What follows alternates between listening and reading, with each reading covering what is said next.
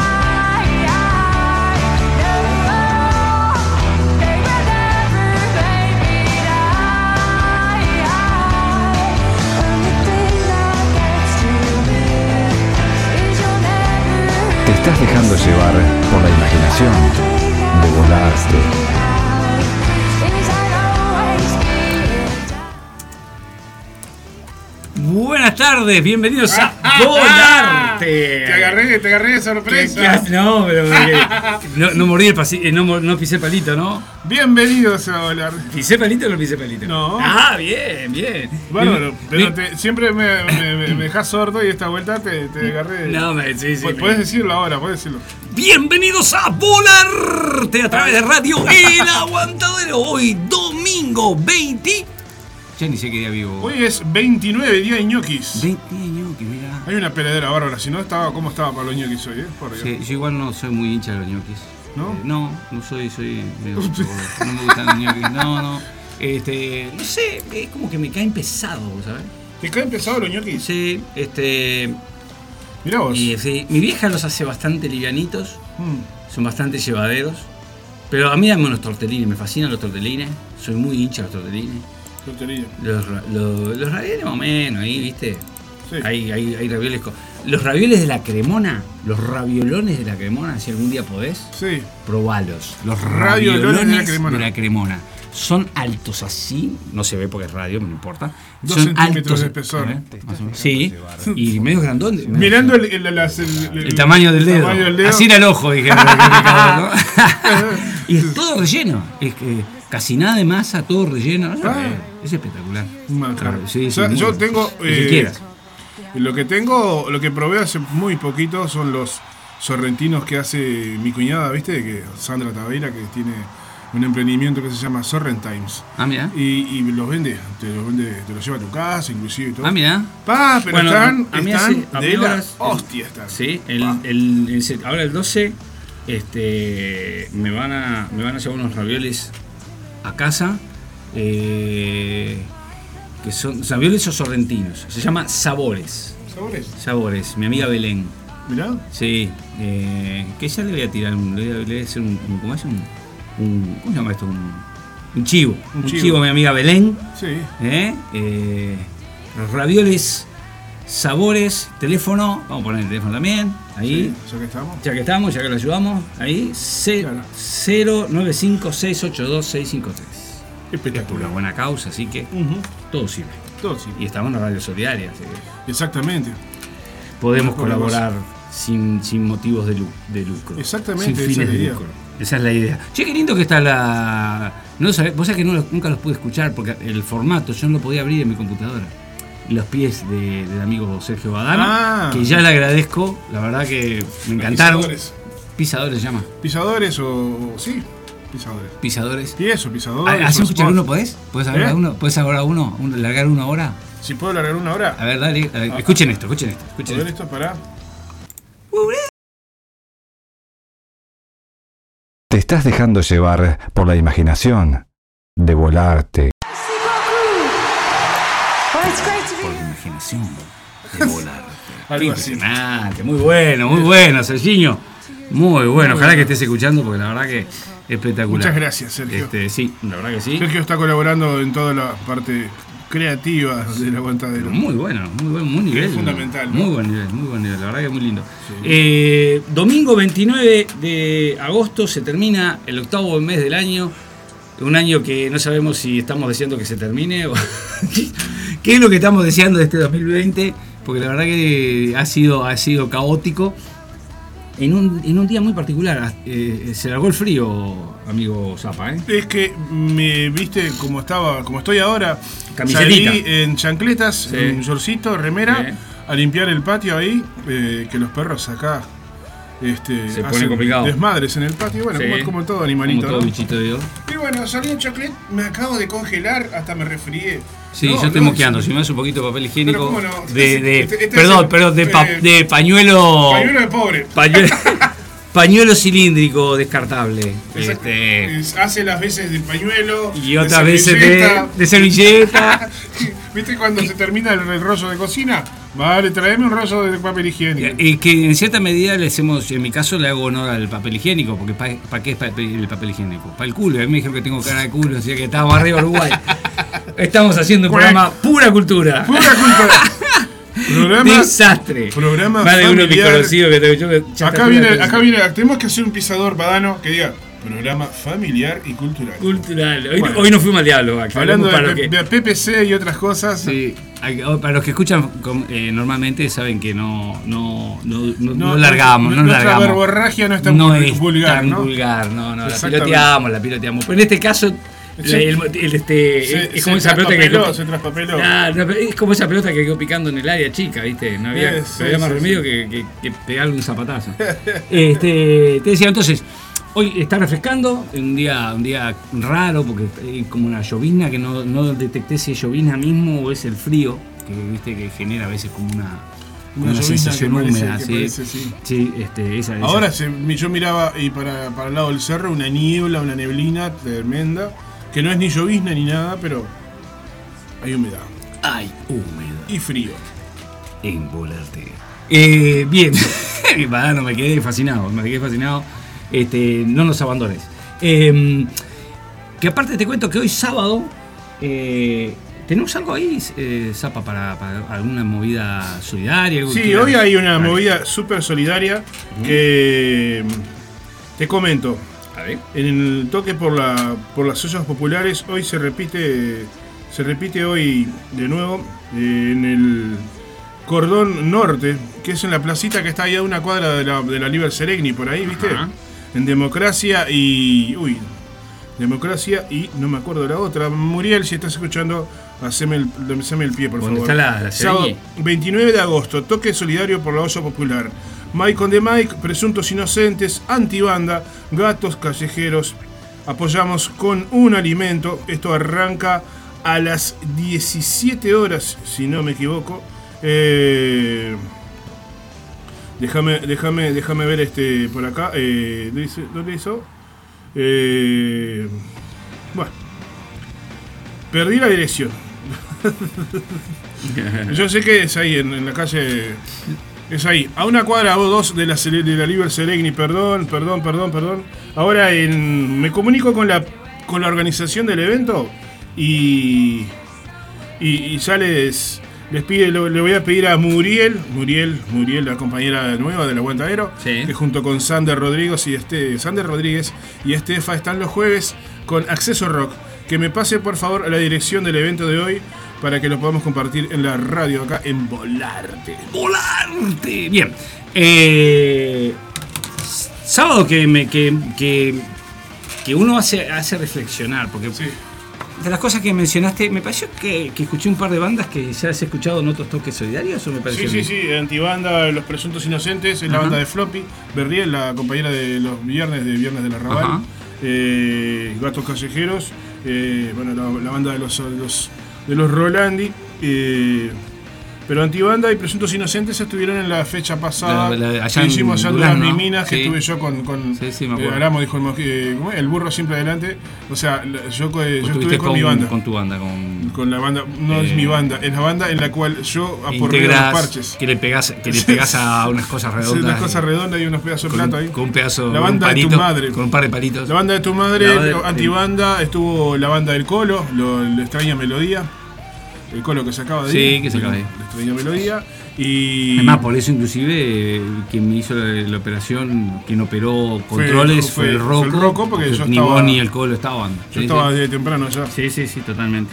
Eh, bueno, este, así que bueno, esa, esa la misma organización se va, se va a hacer, se hace cargo de la organización de este evento de hoy.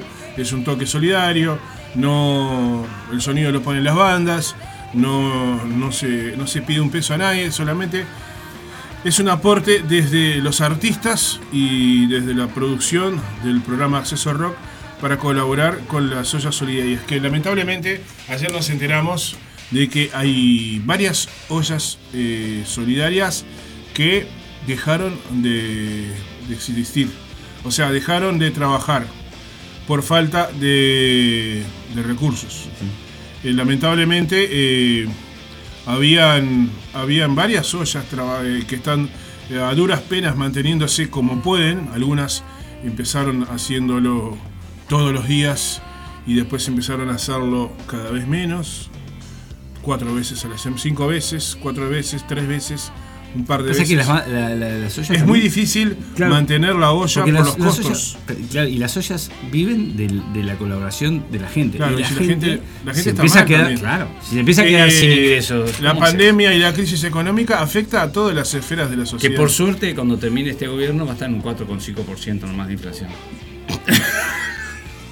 Lo que te digo, una cosa que es cierto, es que, que ya lo hablamos contigo una vez. Eh, a la gente, la ayuda a la gente, ¿no?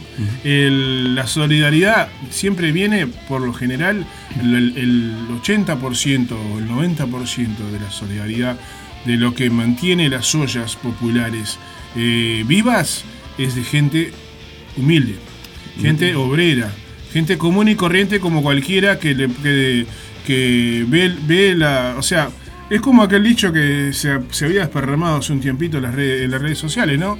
¿A quién le molesta las ollas populares?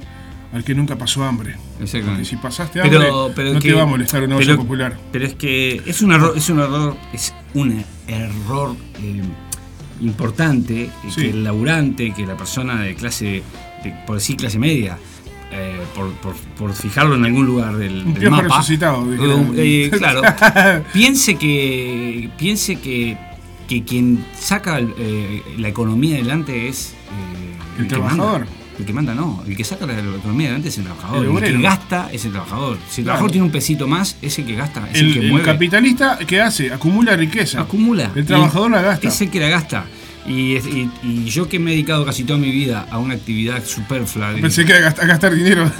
ojalá, no, a, a- a- a una actividad superflua como es el turismo, donde la gente gasta en turismo cuando le sobra, eh, en las mejores épocas fue cuando la gente tenía un peso en el bolsillo.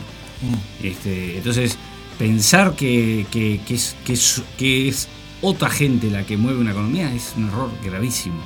Eh, y aparte, más allá de, no voy a entrar, porque también me mueve esa mentalidad de, de no creer, aquellos que no creen que la guerra de clases, la lucha de clases existe. Es así. Existe y es El de clase superior se va a defender, va a defender sus propios intereses y poco le importa los que laburamos, o sea, nos tenemos que arreglar como podamos. Y se ha visto durante este gobierno, que le guste bien y que no también, pero se ha visto durante este gobierno un poco eso. Y por otro lado, viste, eh, yo me imagino que ya te compraste el traje. ¿Eh? El traje, ¿ya te compraste el traje? ¿El traje? Sí, ¿te compraste el traje o no te compraste el traje? No, yo tengo traje.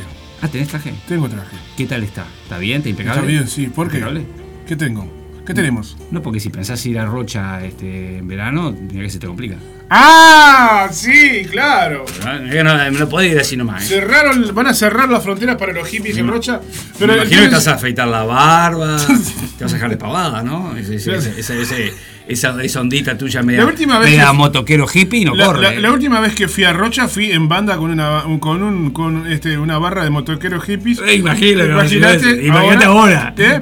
Tiene que ir en remis, en remis y escondiendo los, No, los- ahora- los tatuajes, ¿no? Ahora voy a ir eh, con una camisa celeste en una 4x4 y con una boina este, Ah, atravesada, que- sí. atravesada, sí, sí. Si no, no podemos entrar a Rocha. Me caigo y no me levanto. eh, Sí, con, con, con chalequito. este, Seguro. no, con un buzo atado, atado al cuello, sí, ¿viste?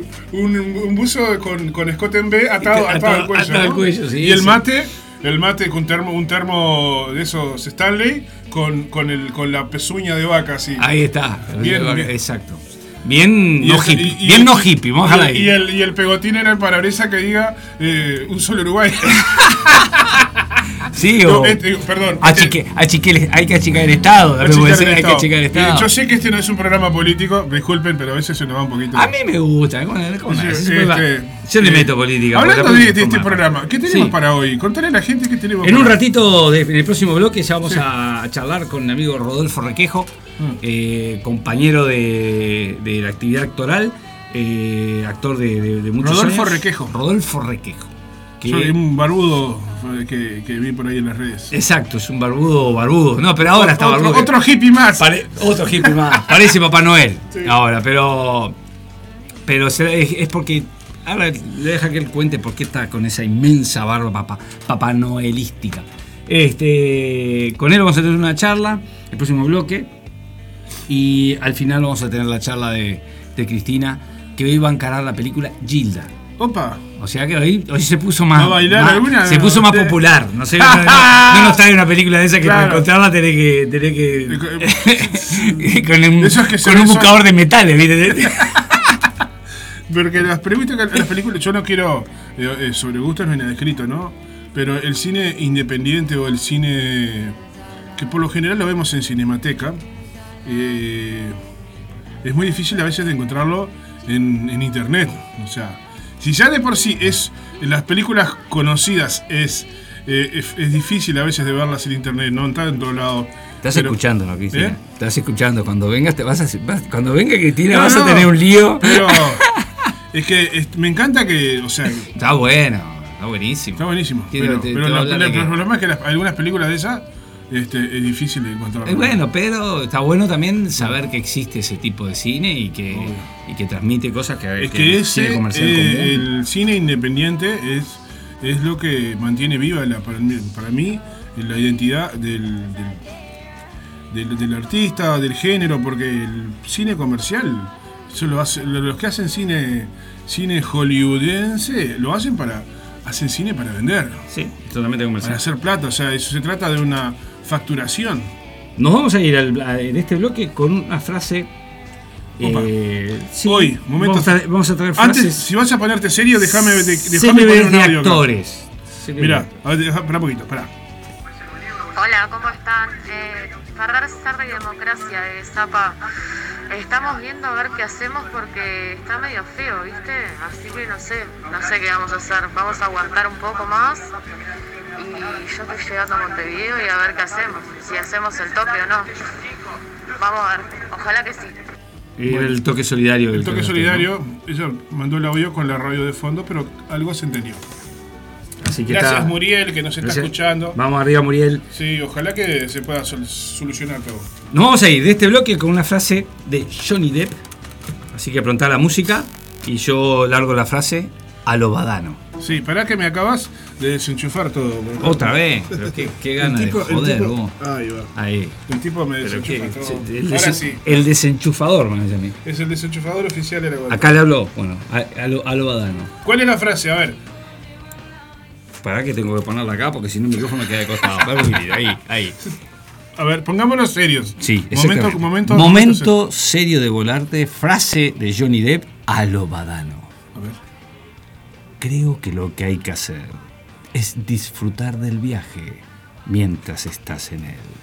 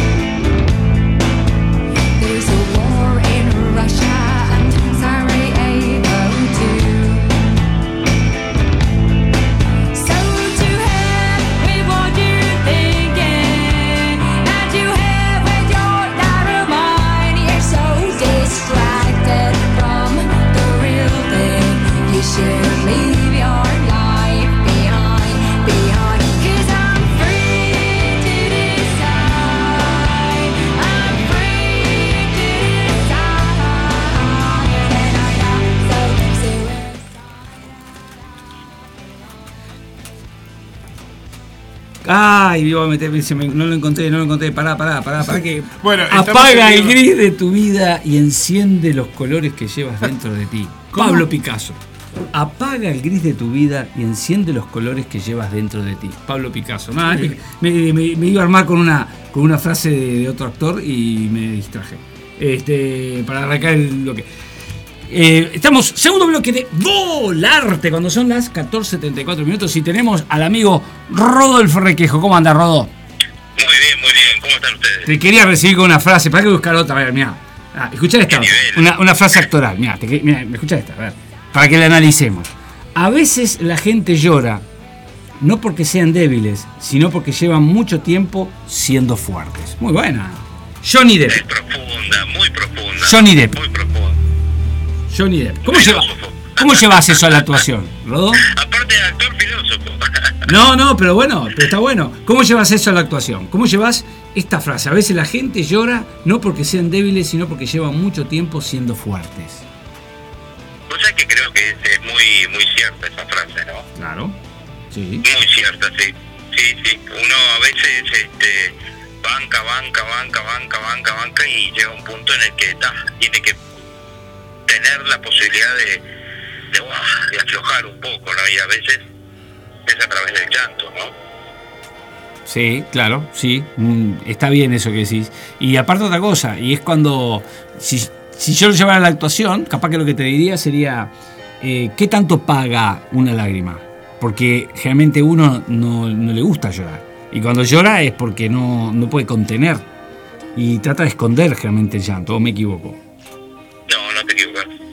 No te equivocas. Es verdad. Eh, lo que pasa es que en la actuación eh, uno bucea a veces en, en sensaciones y en no este y, en sentimientos que, que bueno que a veces este, están muy cerquita no de, de la lágrima no este que lo que es necesario no porque uno uno cuando actúa eh, no no es el caso de, de, de esta obra en la que estamos pero pero también también tiene tiene eso no tiene esa cuota de, de amargura esa cuota de tristeza.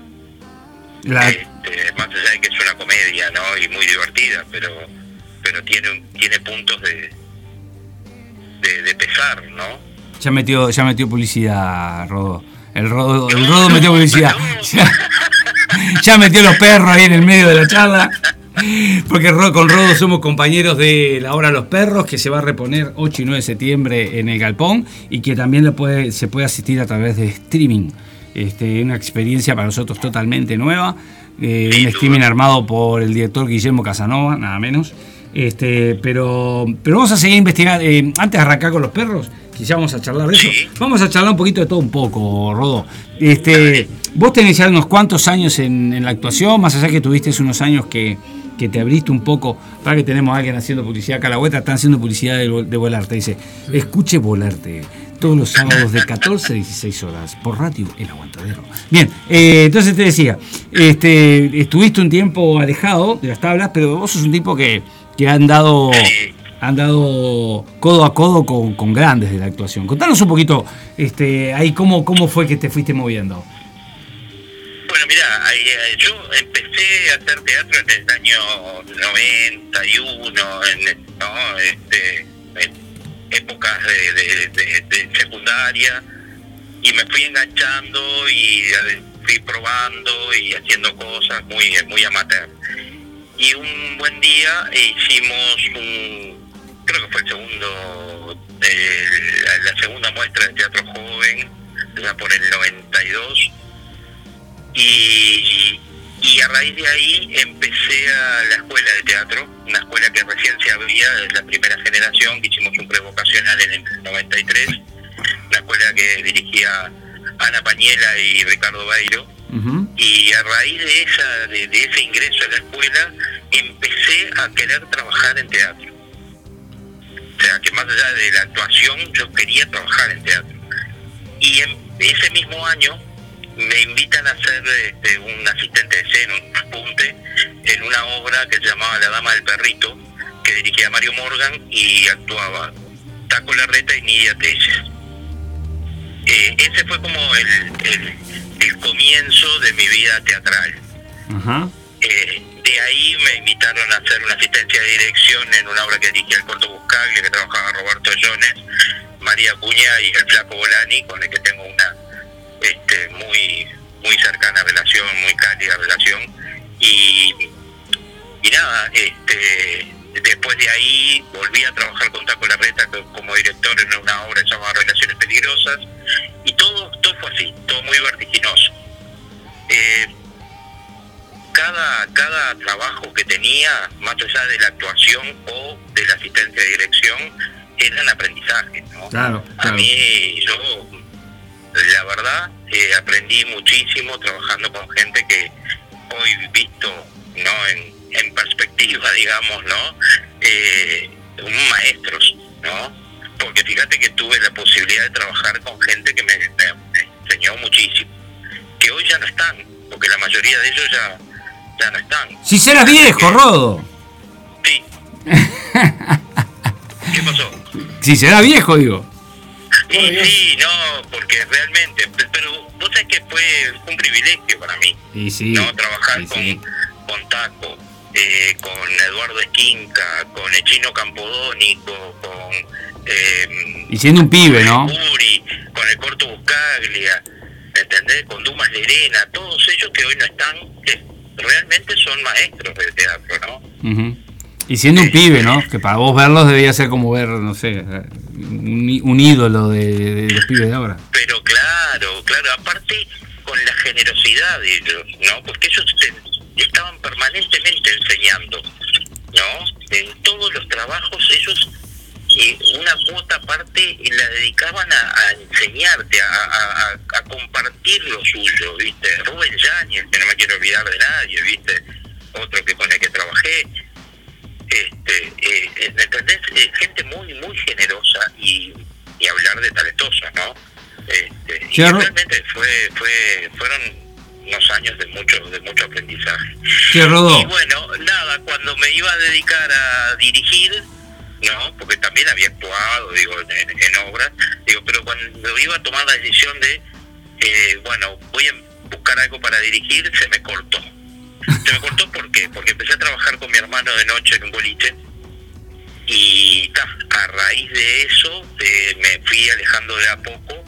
Después, bueno, me casé, tuve, tuve a mi hijo y ta, y uno sin querer se fue alejando, ¿no? De lo que es la actividad eh, teatral. Siempre vinculado emocionalmente, pero bueno, distanciado en cuanto a tiempos y, y ta, nada, y compromisos. Este, y ta, empecé en el año 2013 de vuelta, de fíjate que del 2001, ¿no? Del 2002 en realidad, que fue el corte, eh, hasta el 2013 no hice nada, nada de nada mentira, trabajé, hice algunas cositas con, con Oscar Esteves, ¿no? En producciones nacionales de, audiovisual, ¿no? Este, y ta, me participé ahí en, en- algunas producciones, pero en audiovisual, no en teatro. Y en el 2013 volví a, a- a juntarme con Oscar, con el que tengo una magnífica relación de amistad de muchos años, que también eh, a trabajar en audiovisual y hacer la escuela donde nos conocimos, vos y yo, Sí. Flaco.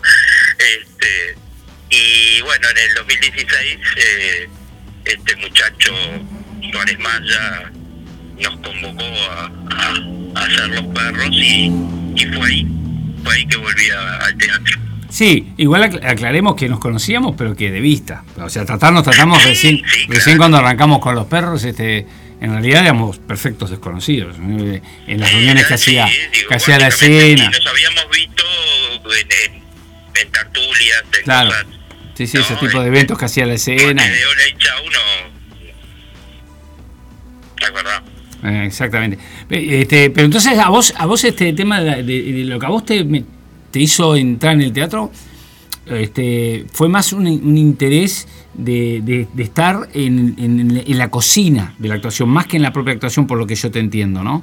Está en lo que es, en lo que es trabajar en el teatro mismo, eh, apuntabas a la dirección, o sea, vos te- me parece que te, te gustaba como direccionar, dirigiste para ahí o estoy equivocado.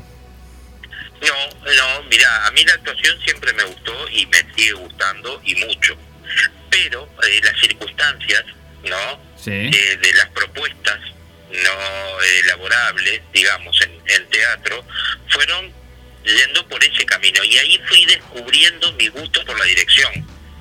Que quizás por cobardía, por no tener no este la, la, la, la seguridad no de, de, de, querer hacer algo puntual, me lo fui dejando y, no, y fui postergando direcciones.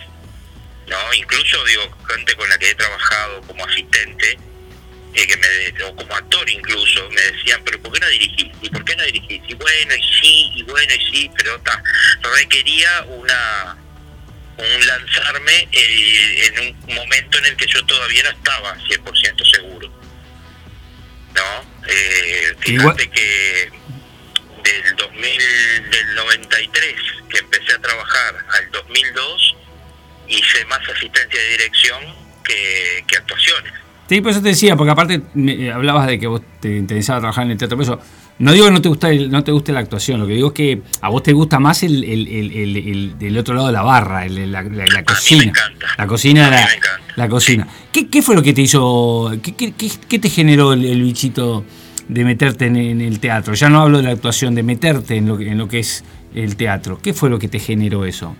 No, no. Bueno, mira. Sí. Eh, eh, eh, esto arrancó, no me acuerdo ya ni el año, No, no me digas cuándo arrancó. No me digas cuándo arrancó. Pensá vos, cuando dijiste, podías tener cuatro años, ¿me entendés? ¿Cuándo dijiste vos, pa, me gustaría estar ahí, ver eso, estar ahí, meterme en la parte de construcción de un, no sé, lo que sea? ¿Cuándo fue? Bueno, eh, el, el punto neurálgico, eso que vos decís, El punto de inflexión. fue cuando tenía 11 años que fui a ver con un amigo. Eh, Galileo Galilei, Ajá. el Teatro del Notariado. Eh, ya te digo, yo tenía 10, 11 años, no, no, no más de eso, o, o menos incluso, porque fue por el año 80, por ahí. Y, y, eh, trabajaba Berto Fontana y la dirigía eh, Héctor Manuel Vidal. Yo cuando salí del, del teatro totalmente emocionado y conmocionado, supe que quería hacer eso. Que querías estar ahí. Sí.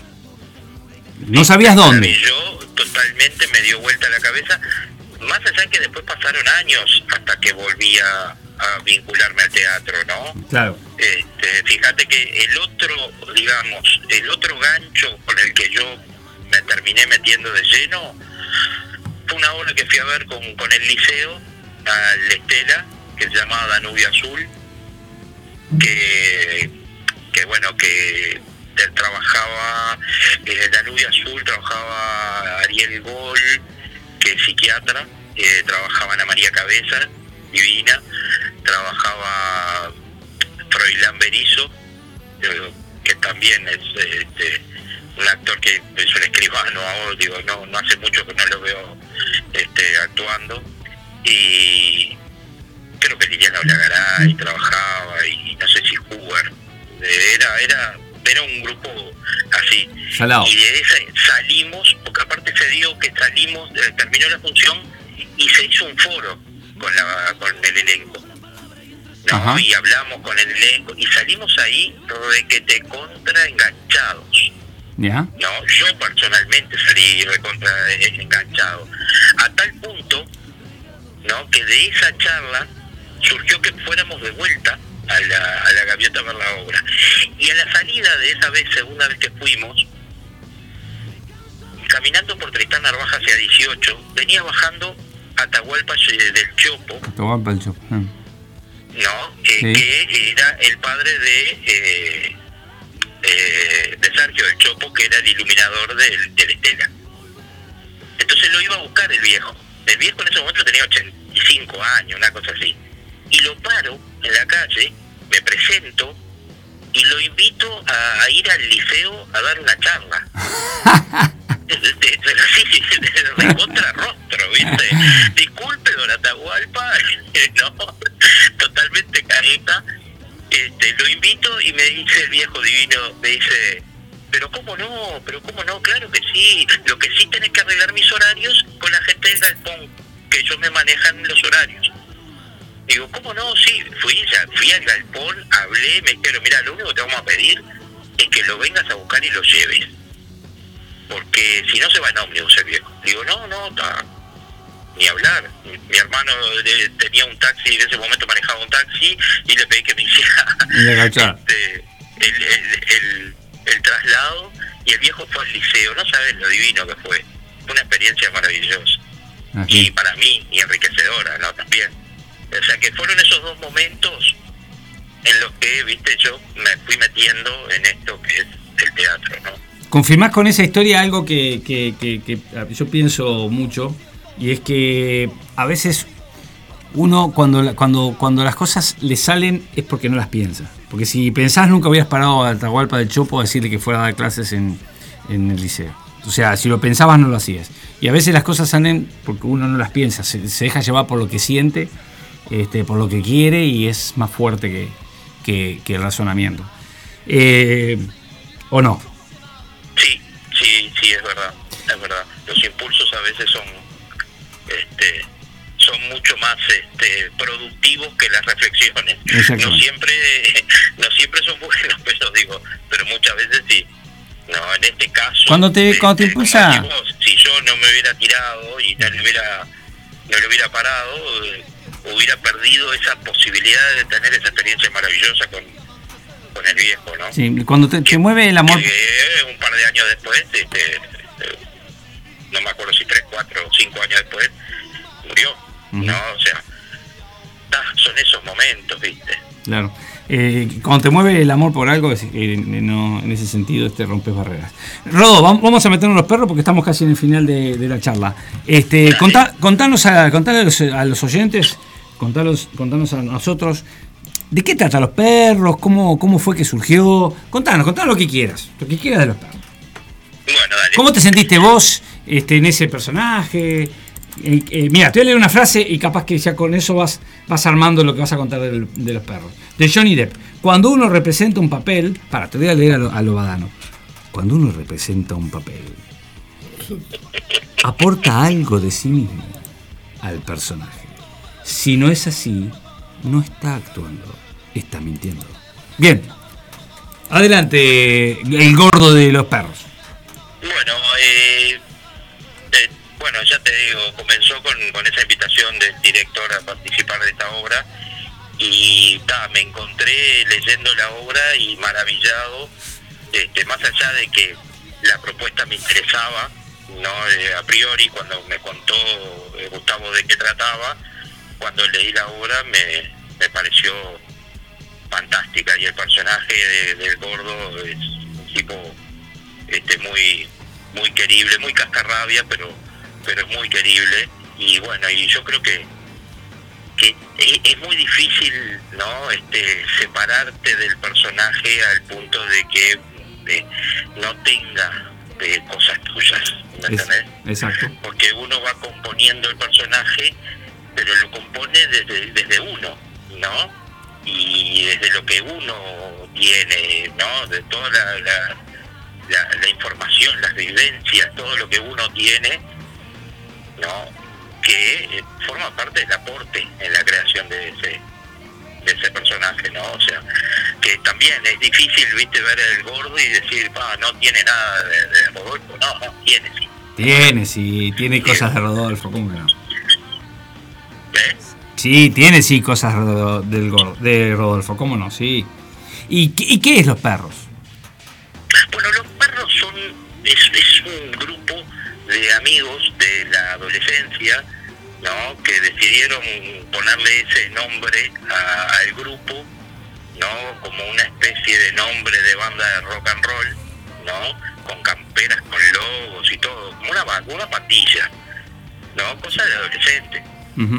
Y el nombre surge por, por la, la máxima de que, que quién es el mejor amigo del hombre, ¿no?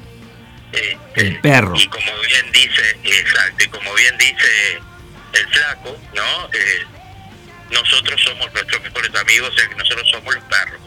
Y bueno, es eso, ese es el, el nombre de la obra de, de Conrado Arbiza, que con una calidad este, majestuosa, digamos, eh, compuso estos personajes que, que es muy difícil que quien la vea no, no encuentre en alguno de ellos un vínculo con su vida, con su historia, con su pasado, ¿no? porque son personajes muy, muy nuestros. Este, entonces, claro, eh, eh, la gente se emociona por, por, por esa esa remembranza, ¿no? De, de decir, ah, pensar que yo tenía un amigo cuando era... Y es así, ¿no? Ahí va. Nos ha pasado. Eso vos sabés Sí. bien que nos ha pasado mucho eso. Ahí va. Los Perros fue estrenada en 2016 y ya llevamos más de 60 eh, funciones.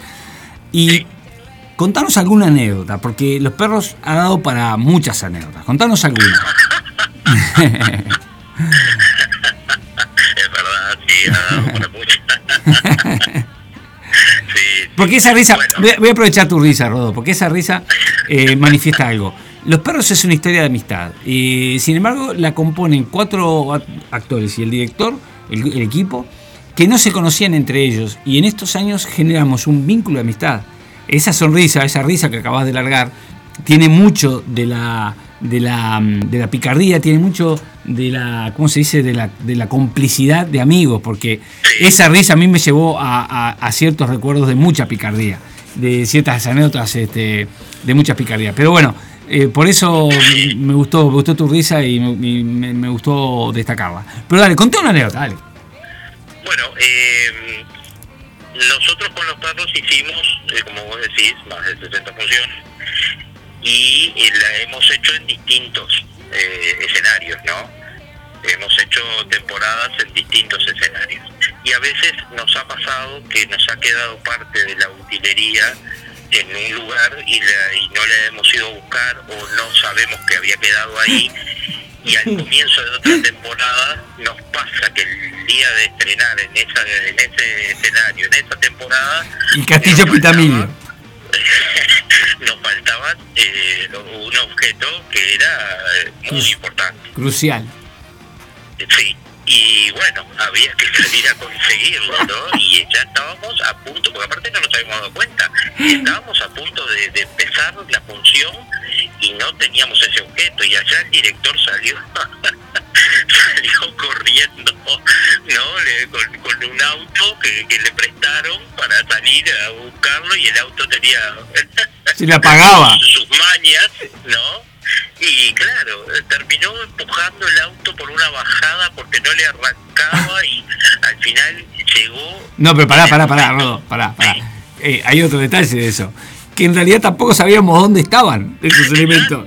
Entonces, yo le dije, pa, capaz que están en mi casa. Y entonces tuvo que meter, le di la llave de mi casa, la tuvo que meterse a buscarla hasta la casa. No las encontró. Tuvo que salir a otro lugar a, pedir a otra. Prestado tuvo que pedir. Tuvo que pedir prestada. amigos de otra sala, ¿no? Y a pedir prestado. Porque habían hecho una obra que tenía No. y No, que Rodo. Estaban en obra, estaban en función con la, con el- estaban en función con eso. Tenía que, tuvo que esperar que terminara la función para que le dieran eso, salir corriendo. Y nosotros arrancamos esa escena sin saber si íbamos a tener los elementos o no. ya habíamos creado una especie de plan B si no aparecían los elementos. No, no, Y pero estábamos es muy cómico porque llega el director con, con las armas que había conseguido. Ah, dijiste el elemento. pone en el lugar y me mira, ¿no? Y yo cuando lo veo, respiro, porque uno para de un par de minutos después teníamos que hacer uso de esas armas. y, votamos, me mira, me hace una seña y yo dije, ay, llegaron.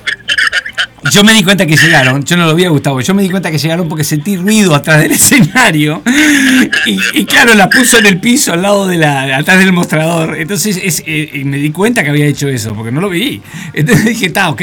Yo también respiré, dijo, está, las tenemos porque ah, cambiaba toda la línea, ahí teníamos que buscar de qué manera lo acomodábamos. Adaptarnos a las circunstancias, pero era, era muy, muy No, no. extremo, digamos. Eso fue- Pero está, eh, me pareció una anécdota Es brutal, es brutal. Ro- linda para contar. Rodo, eh, vamos cerrando, pero no quiero dejar de. No quiero cerrar sin que nos cuentes un poco, más allá de esta pandemia que nos complicó. Vos tenés proyectos, estás trabajando en cosas. Contanos en qué estás trabajando. Perdón, decinos cuándo va a estar los perros antes que nada. Bueno, los perros van a estar el 8 y 9 de septiembre, 2030, en la sala Campodónico del Galpón. 8 y 9 de septiembre, sala Campodónico del Galpón con todos los, los controles correspondientes, por los protocolos correspondientes. Todo el protocolo. Y sí. también va a estar por streaming para aquel que no pueda ir. Entradas precio único, 250 pesos que se pueden sacar a través de Ticantel. Y el streaming eh, vale 200 pesos. Exacto, Exacto. exacto. Este, bueno, ahora sí, contame. Mientras escuchábamos de fondo los fuegos artificiales, todo el mundo contento acá en el barrio porque los perros van a estar el 8 y 9 de septiembre en el galpón. Exactamente. Escucha, te cuento. eh, el día 18 de septiembre estreno con, eh, con un grupo maravilloso de Teatro de la Baraja, se llama el, el grupo, eh, una obra que se llama Ofelia o la Pureza. Es una obra de eh, Pedro de... No, a ver, ¿cómo es el nombre de la Parra? Antonio de la Parra. Eh, es una versión de Hamlet contado desde la óptica de Ofelia, Ajá. ¿no? Y adaptada a una actualidad, ¿no? En, en, un, en un sistema de salud enfermo, ¿no? Este, una clínica privada eh, viciada de corrupción, este, entonces está, es un poco la eh, la temática de la, de la obra es teatro posmoderno, ¿no? Eh, un poco como psicofísico, que a mí es una experiencia totalmente nueva, yo nunca lo había hecho y estoy, estoy fascinado con la, con la propuesta y bueno, estamos ahí. Ya en las gateras estrenamos el, el viernes 18 de septiembre y, y ta, vamos. Eh, en eso estoy. Hace meses que estamos ensayando y trabajando eh, desde el verano. Yo desde, desde enero empecé a ensayar. Hay compañeros que estaban desde antes incluso. Y bueno, esto de la pandemia nos agarró, nos, Te dirige Lucho Ramírez, ¿no? parados. Eh, tuvimos un impasse de, de unos meses, pero ta, volvimos y ya estamos ahí para estrenar. La, la dirige Lucho Ramírez, ¿no? Lucho Ramírez. ¿Y con quién compartís escena? Eh, bueno, eh, trabaja, eh, son tres Ofelia, ¿no? Eh, Micaela, Rosela Pupo y Pierina Casana. Eh, Gabriela Fumía, que hace de Gertrudis. Martín Quintela, que hace de, de Claudio, ¿no? El padrastro de Hamlet. Mi personaje es Polonio, el padre de Ofelia y Gastón Codina, que es eh, Hamlet. Después la madre, ¿no? Y otro personaje, que es la estrella de cine, la hace Mauricio Olivera. Ajá. Este, y bueno, y ya te digo, la dirige Lucho Ramírez, la asistencia la hace Damián Carballo. Bien. ¿Tenés algo más de, de otro proyecto? Por ahora es eso. Por y bastante Duro. Sí, sí. Conozco a Lucho y su... y probablemente y probablemente no no haga más por el resto del año y después bueno veré qué surge Bien. y si no bueno buscaré hacer algún un proyecto alguna cosa para el año que viene bien. ya para este año no creo quiero tener un descansito, por lo menos si no surge nada, no, apurarme tampoco. El 18... El 18, el 18 no te voy a poder ver porque voy a estar yo también en escena con, con Ego, ahí en el galpón. Cierto que repones, eh, la este, pero, bueno, no va a faltar. No va a faltar, exactamente. Vamos, a estar ahí, vamos a estar ahí, tranqui.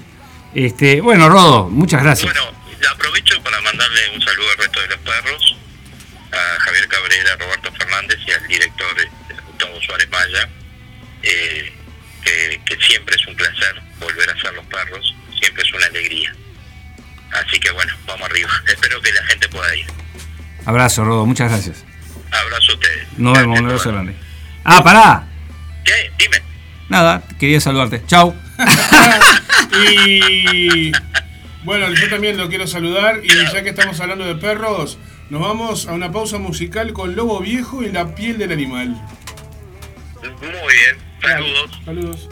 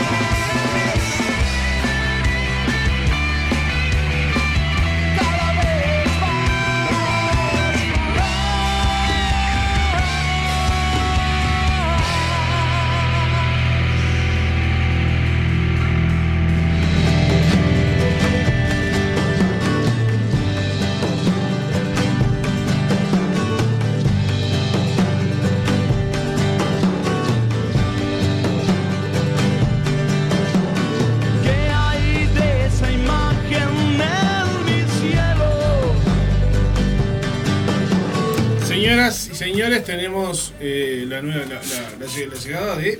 Preséntela, por favor. Cristina Velázquez, bienvenida a Volarte. ¿Cómo andas, Cristina? No, la voy a presentar a Lobadano, a Lobadano. Bueno, a ver.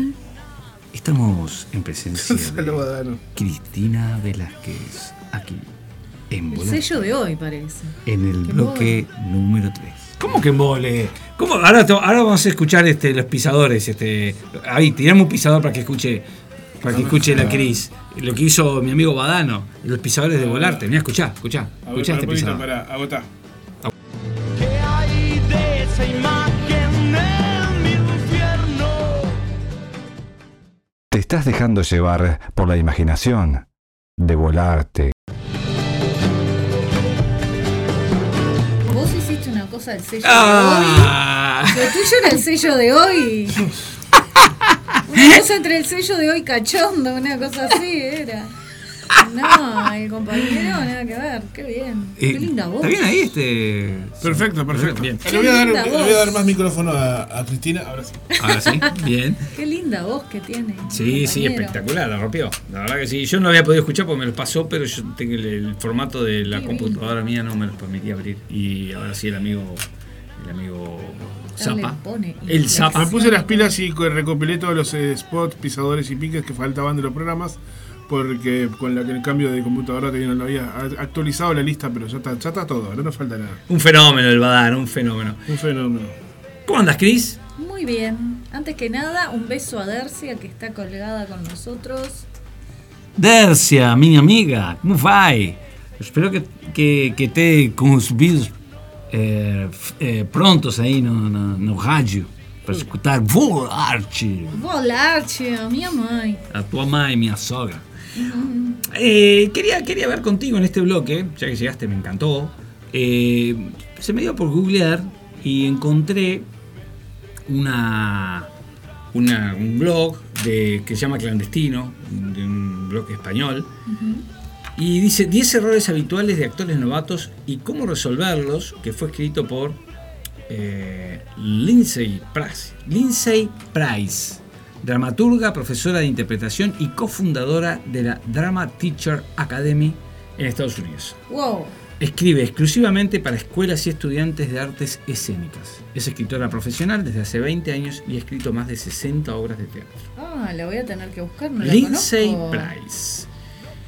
Ya que sabes a hacer, voy a copiar este link, así ya te lo mando por WhatsApp y queda para que lo puedas, para que podamos investigar. Bien, ¿qué- te voy a, voy a leer algunos, no voy a los 10, ¿no? Porque si no nos vamos a dormir acá. Pero vamos a ver el primero. Olvidarse del público, dice. No, al revés, primero. El error es, sí, olvidarse del público. Los actores novatos suelen creer que su espacio de actuación acaba en el borde del escenario y que nadie del público puede verlos cuando no están hablando. Los principiantes se dirigen de forma directa a otros actores, obviando que el público también necesita escucharlos. Ah, Eso es como un concepto un poco antiguo. Sí, ¿no? Porque antes eh, te tenías que aprender la letra de memoria y parecía que estaba a la mitad de la obra porque ya te sabías la letra. Entonces, ¿qué pasaba? Cuando interactuaban dos actores en escena era, me toca hablar a mí. Hola, ¿cómo estás? Y mientras el otro decía, bien, y vos hoy me subí, ¿eh?", el otro no actuaba. Y eso es un tema de eh, eso de aprenderte la letra. Si vos eh, vivís el momento, es imposible que, que- que no estés presente mientras el otro está haciendo su monólogo. Es imposible, porque vos estás viviendo el momento en escena, estás siendo en escena. Entonces, si mientras escuchás, escuchás, estás. Ahora, si estás esperando el pie para hablar, es ahí cuando pasaban esos errores. Que quiero creer que ya no pasan porque... No, no, pero puede haber, puede haber actores que todavía. Puede eh, pasar. ¿Cómo no? Pues- o sea, no, estoy en contra de ser- que te sepas la letra de memoria, está buenísimo. El tema es apropiarte del, del texto y del momento y de la vida de ese ser que vas a representar. Vivir el presente de César. Que incluso viene asociado la- al segundo punto donde ella dice este, que los novatos pasan demasiado tiempo pensando en sus frases y en sus bloqueos, descuidan la, inco- la incorporación del mundo físico en sus ensayos Y ahí dice, es primordial recordar que el primer contacto que el público tiene con el actor es visual. Eh, o sea que puede estar asociado a eso, o sea que si, si, estás, si estás atento al presente... Es que todo público pasa por ser y no parecer. Sí, ¿no? Yo, yo no hago de, yo soy. Sí. ¿Me explico? Sí, claro. Sí. Y estábamos viendo frases célebres de actores. Este, ahí al, al Rodo le leí un par de frases célebres. Al, eh, una se la leí a Lobadano. Este, o bueno, a, lo- a los el sello de hoy. Este, y otras. Pero hay frases, por ejemplo, esta. Cuando uno representa un papel aporta algo de sí mismo al personaje. Si no es así, no está actuando, está mintiendo. Johnny Depp. ¿Qué nos dice Cristina? ¿Qué vas a decir de Johnny Depp, no? Es Johnny Depp es uno de los pocos actores que que elabora el personaje. O sea, es totalmente diferente a él el personaje. Investiga, hace, o sea, se encuentra con el personaje de verdad. investiga o, sigue, por ejemplo, el, el de. ¿Cómo es? El pirata está inspirado en. Jack Sparrow. Claro, Jack Sparrow está inspirado en, en el rockero. O sea, eh, este, este, ¿qué, qué podés hablar de Johnny Depp? Que crea cada personaje. Pero ¿cómo y te lo crees. Pero ¿cómo asocias eso que estás diciendo con que dice que cada uno aporta algo de sí mismo? Evidentemente, él algo. Es que es a través de vos. El personaje Claro. va a salir a través de vos. Exacto. Tienen todas tus herramientas, tienen tu cara, tienen tus ojos, tienen tu respiración, tienen tu corazón. O sea, obvio que aportas de vos. Si sos tu instrumento. Entrenarte es afinar tu instrumento. Sos todo Exacto. el instrumento. Es obvio que aportás de vos. Y que en algún punto, yo siempre les digo cuando, cuando hago el coaching de algún actor, es encontrar el punto de luz. El punto de luz es el punto de encuentro que tengo con el personaje. Pero tener claro que lo que voy a hacer no es mi vida. No puedo ser tan ego, egocéntrico de decir, ¡ay! Mirá, fue abandonada por sus padres igual que yo. ¿Qué importa? O sea, deja que, tu, que ese personaje te invada, encontrate con él, querelo y déjalo ser por esos minutos, esa hora, es lo que sea, si es teatro, si es audiovisual, lo que sea. Sí, obvio que vas a aportar de vos. Lo que tiene Johnny Depp, que eh, empieza a esfumarse entre él y el personaje, entonces ahí ya no, no ves, se empieza como a Perdés el- metamorfear, meta- en otro, en otra cosa. No es como, por ejemplo, estos grandes actores que siempre son ellos. Vos siempre ves ellos, pero lo ves tan fácil que decís, ay, es él. No, en realidad elaboró algo dificilísimo que lo hace De ser forma como él. natural, tal cual es él. ¿Me entendés? Pero lo que tiene Johnny Depp es que se metamorfea en, en otra cosa. Es otra cosa. No- No hay un personaje que no sea totalmente diferente a él, por más que tenga cosas de él. Hay quienes dicen que se repite. No sé. se repite, pero no se repite. Exacto, sí, sí. Eh, uno no debe trabajar para lucirse como actor, sino para que se luzcan la historia, la escena y el personaje. Lo importante es darle una vida real al personaje, lograr cierta humanidad, no mostrar una buena técnica de actuación. Daniel Hendler. Mira, lo mejor que te puede pasar es que te digan, ay, vos sos el flaco de los perros y que no se acuerden de tu nombre. Es lo mejor que te puede pasar. ¿Vos sos Rubencito? Ah, te reconocí por la voz. No sé, eso me pasó y yo me sentí orgullosísima de que no se acordaran de mi nombre. Es Sí. lo mejor que te puede No pasar. hay duda que eso es lo mejor, sin lugar a dudas. Sí, es espectacular. Es espectacular cuando te dicen, ah, sí, vos sos. Y te, y te asocian, te, ni, se acuerdan tu nombre, pero te asocian por el personaje que vieron, evidentemente porque ese personaje le llegó. ¿Qué no? Quiere llegó. decir que fuiste. Lo vivió, fuiste, exactamente. Fuiste te ese creyó. personaje. Te creyó. El, eh, el- el- el- el espectador creyó que vos eras realmente ese personaje. O sea que vos fuiste ese, ese personaje en ese momento. Este, Exacto. Y ahí lo que habla un poco Hendler es que ahí es un tema de ego, ¿no? Vos a veces vas a ver una obra y decís, pa, ese actor actuó solo. Porque era un divismo, pero no escuchaba al compañero. eh, cuando vas a ver una obra está bueno que todo tenga la misma jerarquía. Hasta el vaso que agarrás, hasta la silla, hasta las cortinas, hasta el vestuario, hasta la luz, hasta la música. Que no haya nada que diga, pues qué buenas estuvieron las luces. ¿De qué se trataba la obra? Ay, creo que. ¿Entendés? No, que todo tenga, o sea, todo sea funcional a, a la obra. Es que hay que entender que, que la actuación en realidad es un es, es como una maquinaria donde cada pieza cumple su función para que el, el producto final eh, sea, sea, sea bueno. Si no, este, si alguna de las, de las piezas falla, va a fallar el producto. Entonces, por más que vos seas un fenómeno en lo que haces, este, en algún punto falla.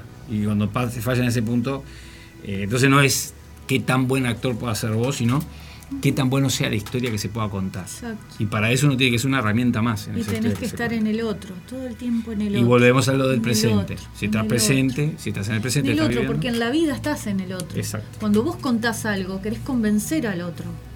De lo que yo te estoy diciendo, te quiero convencer. Por más que te diga, está lloviendo afuera. Te quiero convencer, estoy en vos cuando te lo digo.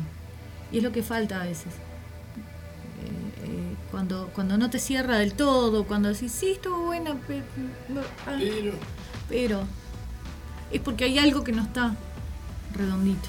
Exacto. Redondito, esa es la, es la, es la, la- la- eh, la idea, ¿no? Que te sea redondo. Que es lo, que es lo que a mí me, me gustó de, de la actuación, ¿no? Porque yo buscando qué, en qué hacer artísticamente, anduve por el carnaval, anduve por, por el stand-up, y esa, eso era como, como luchas individuales, no funcionaba como equipo. Bueno, el stand-up es individual, pero en el carnaval no vi la, no Ni vi es un tan equipo. individual. Vos necesitas a alguien que te ponga la luz, a alguien que te ponga un sonido o algo que te Sí, arregle claro. el micrófono. No hay nada individual. Sí, pero en el stand-up sí, está bien, está bien, pero, pero en línea general estás solo vos ahí y, y- y, este y, y no tenés paracaídas. O sea, te largaste y que te agarre Ben Casey, ¿no? O sea, el que te detiene es el, es el pasajero. El que te hace el aguante es el pasajero. Y en el, y en el carnaval, Pasajero. el pasajero, el, el espectador. Y en el carnaval, que bueno, pasa que en el guía turístico hay algo parecido. Te largas al agua y sos vos. Y el, y el este. Y en el carnaval, en lo que yo vi como experiencia, más allá que eran grupos, era una lucha individual, a ver quién se lograba lucir más. Y cuando desemboqué en la actuación, me encontré con que era más un grupo. No importaba el papel que vos tenías, sino que importaba que el producto saliera. Sí, Yo cuando, cuando doy clase lo primero que les, les digo al compañero es necesito que a mi compañero le vaya bien, porque si a él le va bien, a mí me va bien. Exacto. Exacto un poco lo que. Entonces, si lo voy que a estar Jan. yo individual y a mí me va bien y, y- y la obra sale mal porque yo me lucí pero mi compañero no, pero en realidad, ¿cuántas veces ha pasado que yo me olvido de la letra, mi compañero me salva y después eh, dicen, ah, fulanito se olvidó de la letra? No, no, fui yo. Exacto. Hay que estar en el otro. Y aparte bueno, lo vivimos, lo vivimos siempre, ¿no? Nos habla el compañero, o nosotros hablamos al compañero, o nosotros salvamos la obra, o un Si compañero estás- salva si la obra. estás en porque- el momento, en el aquí, ahora del, del, del- del momento del personaje, no hay nada insalvable. Ella como coach, Zapa, ella Sí. como coach, Cristina, una de las cosas que te hace Es una trabajar. tipa jodida. Sí, sí, es jodida. Una de las Es cosas. feo. Una de las es una cosas- tipa muy jodida. Sí, muy jodida, muy jodida. Una de las cosas que te hace trabajar es que tengas claro los momentos de en que está pasando la obra. Entonces, si vos tenés claro los momentos, si, si hay alguna hay algo que está saliendo mal por un error de letra o por un error técnico o por lo que sea, eh, si vos estás- tenés claro el momento, no te perdés. O sea, vas a estar siempre andando, así sea los ponchazos, porque a veces pasa que te podés quedar, te podés quedar en Sí, blanco con una claro. línea, no- que no te venga la palabra que tiene que venir. Y, pero si vos estás claro en el momento, no te vas a perder, vas a Exacto. tirar otra palabra de repente que, no, que, que se parezca a la que tenés que decir. Y si tu compañero está atento al momento, va a, ente- va a escuchar esa palabra como, la- como lo que tenía que ser. El tema es estar todos en la misma sintonía. Estoy hablando desde el que está arriba del escenario como el que está manejando las luces. Sí, sí, todo o el la equipo. música. Claro. Todo el equipo tiene que estar en la Exacto. misma sintonía. Y ahora que vamos a tener streaming, ¿eh? ¿Qué me contó? ¿Cómo es eso? El streaming es este mm, llevar el teatro a la, a la cámara, a la pantalla. Pero ¿qué pasa? Eh, si- no sé si has visto teatro en, tele- Televisión. en televisión, es- a mí no, no me gusta ver teatro en televisión. La, eh, Se pero que- pierde la gracia, por algo es teatro. Está bien, pierde gracia, pero sobre todo hay un tema de, de- de- de- de- de filmación que te hace perder la- el, el- el estar ahí, que es un poco lo que tiene de lindo el teatro, ¿no? El- eh, bueno, acá en este Pero caso... bueno, es una, es una, es una, como se dice, una alternativa también por el tema del distanciamiento social, ¿no? Sí, claro, y aparte de acá más para mí va a ser una, va a ser una herramienta que si sale bien, este, es muy interesante eh, eh, aprovecharla. Y en este caso va a haber un, un director, se llama Guillermo Casanova, un, un un director uruguayo reconocido, que va a estar en los detalles de, para el streaming. Eh, Si no me equivoco, van a haber algo así como 16 cámaras Wow. de este, lo cual va a permitir que, que haya tomas que sean como si estuvieras ahí. Qué bueno. Este, la luminosidad, que es uno de los errores clásicos de, de hacer este, un, por televisión o una transmisión eh, audiovisual de teatro, este, se va a llevar al punto de que, de que le dé más realismo y no queme ciertas cosas, entonces eh, no se pierda la, la veracidad de lo que se está contando. Van a haber cámaras que hagan primeros planos de, de personajes. ¿Eso va a quedar grabado en algún lado? Sí, va a quedar eh, durante 45 días. Tienen que bajarlo porque es terrible Sí, material. es lo que estábamos hablando ayer, eh, que vamos a averiguar si, si hay una forma de o de bajarlo del streaming o que nos den el material para tenerlo, porque pensamos que sí, que es un, un material espectacular. Así que bueno, va a ser una experiencia para nosotros también nueva, Genial. porque la verdad no sabemos ni, ni qué va a generar, o sea, eh, va, va a ser muy, muy interesante estar metidos en ese baile, de actuar teatralmente para algo audio- audiovisual. Bueno, Aunque la eh, gente va a estar ahí, ¿no? Cuando va, a haber gente ahí, va a ser presencial también. Cuando estuvimos semi-encerrados, eh, más encerrados que ahora, eh, vi mm, Timbre 4, Timbre 4 eh, pasó un montón de obras y ellos tienen muy buena calidad de las obras que ya tienen grabadas porque las grababan de a dos cámaras o de a tres. Entonces de repente cuando había un personaje que estaba hablando le veías la cara.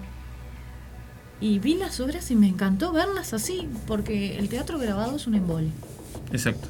cuando lo hacen a una cámara, porque a veces te lo piden los festivales, no podés tener ediciones, no podés tener cambio de cámara. Entonces tiene que ser de frente y así te dormís. Pero la forma que tienen en Timbre 4 grabadas las obras es genial. Bueno, imagínate ahora con pasás muy 16 bien. cámaras. Con 10, por eso te digo, No sé- estos no sé eran lo- dos o tres cámaras, imagínate con 16. No sé los perros dónde van a dónde van a poner las cámaras para los primeros planos. Yo supongo que va a haber una cámara en la mesa, en la mesa central. Pero los- en Ego, que es la otra obra en la que estoy, ya sabemos que van a haber cámaras en los escritorios. Entonces van a haber bien. primeros planos nuestros, este, Qué bien. trabajando en la computadora. Van a tener que tener este, esa sensibilidad de, de- de saber dónde están. Sí, sí, por supuesto. Ahí Eh, tiene que más estar presentes que jugando nunca, el personaje del actor. ¿no? Más presentes que nunca. Sí, Más presentes que nunca. Va a ser una actuación teatral audiovisual. una muy buena experiencia. Una excelente eh, ex- experiencia Porque, que no sabemos qué Bueno, va. de hecho, los actores tenemos que tener con el tema de las luces. Si bien estás, está el personaje ahí, no podés. tenía una profesora que decía que los personajes son caballos salvajes. ¿No? Pero no los podés dejar desbocarse. Tenés que empezar a agarrarle tipo rienda, ponerle rienda, ¿no? Porque el, el personaje, si lo dejas, se desboca. Si lo dejas solo. Entonces está la alerta al personaje también.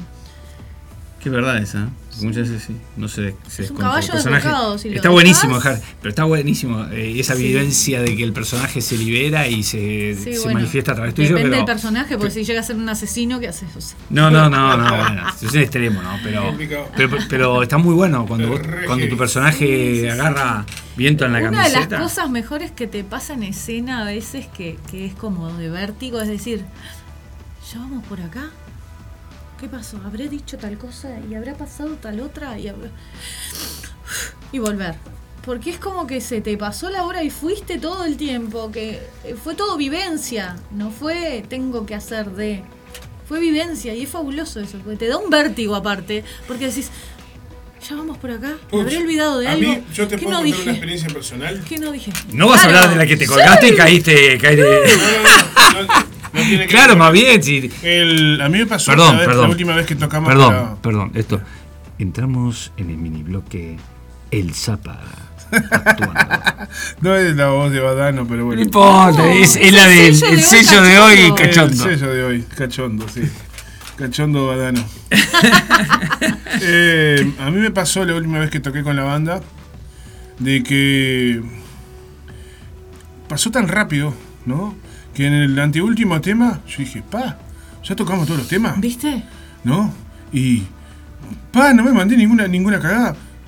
Ay, ahora me voy a equivocar. Me falta un tema y medio. no me- ya me puse nervioso. Dije, me, me voy a equivocar ahora que falta un tema para terminar. Dije yo. Todo eso mientras tocaba. O sea, estamos eh, actuando. Y yo dije, pa. Ahora, ahora, ahora por perseguido me voy, le voy- me voy a equivocar. Y, ta, y me viste cuando mm, ¿qué hago para me fijé en una persona así, fijé la me fijé la mirada en una persona del público y, y no lo y, no y traté de sacarme ese pensamiento Claro. de la cabeza porque es como pu, viene ta- to- o sea, es como algo pesimista, ¿no? O sea, viene todo tan bien. Digo, algo, algo, algo tiene que, tiene que salir mal. ¿Por qué no? Eh, pasa tan rápido cuando te metes tanto en lo que estás haciendo que lo disfrutás aparte. Que, que una de las cosas peor que puedes hacer es, es estar pensando todo, toda, la, toda la obra, todo lo que tienes que hacer, en, en la- en tal línea o en tal momento no me puedo equivocar. Es lo, es lo que lo equivocar. peor. Es lo peor que puedes hacer porque vas a estar actuando pensando en ese momento y no viviendo el momento que te deja actuar. Y cuando llegue el momento, y bueno, no te sale, no te sale, y verás qué pasa, y tu compañero te ayudará, Ah, o a mí vos me mismo pasó- lo vas a A mí me pilotear. pasó que me equivoqué en una vez en el primer tema y ya después todo el toque me pareció una reverenda. Ah, eso te pasa. Sí, sí. Eh, Hay lo- todos los temas que es sonaron divinos, pero el primer tema le erré un- en una parte y ya eso me sirvió para arruinarme la velada, ¿no? Exacto. Y creo que le pasa. No, no, o sea, estoy hablando de música en vivo, no es lo mismo, pero es es igual, o sea, es, tiene, tiene mucho que ver, ¿no? Porque yo tuve una obra que, que es actuar frente al público. Yo tu- estuve en una obra que la dirigía preci- precisamente Cristina, que yo estuve casi toda la obra pensando que me había equivocado yo porque había quedado supuestamente en blanco. Hice toda la función, toda la función. Re culposo. Culpó, con un sentimiento de culpa de que me había equivocado y me Angustiado casi. angustiado, lo hice angustiado, hice toda la función angustiado, Les que pidió, bueno. les pidió disculpas a todos Sí, y después, sí. pero no fuiste vos. Sí, después me dijeron, no, no fuiste vos. ¿Cómo? No, no, eh, eh, me habían dado mal el pie. Y yo pensando, cuando fui a hablar, cuando fui a, a responder al pie que me dieron, me di cuenta que, se, que no venía no venía lo que iba a responder. Pero esto no es lo que tengo que decir. Y ahí, automáticamente dije, ¿y yo qué tengo que decir? Y ahí quedé en blanco. Quedé en blanco y dije, ¿pero yo qué tengo que decir? Está, es una nota que otro día la vamos a contar porque cuando, está muy bueno. Este, vamos al, a, este, al a, este, a, a este blog, a este. ¡Ah! Vamos al próximo bloque. Demos final a este bloque. Me entreveré. Me entreveré totalmente, no me salía nada. Este, Zapa, vamos a, a una pausa y volvemos con Gilda. Sí. A mover las cachas. A ver las cachas.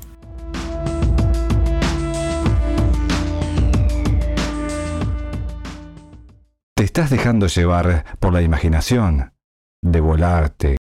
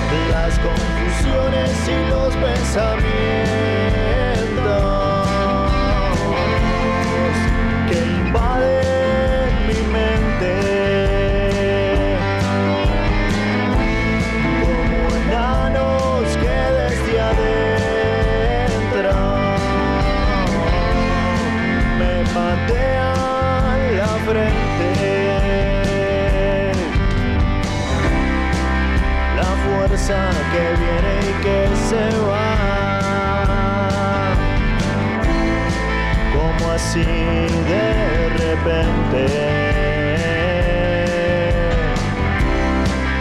buscando con una frase lograr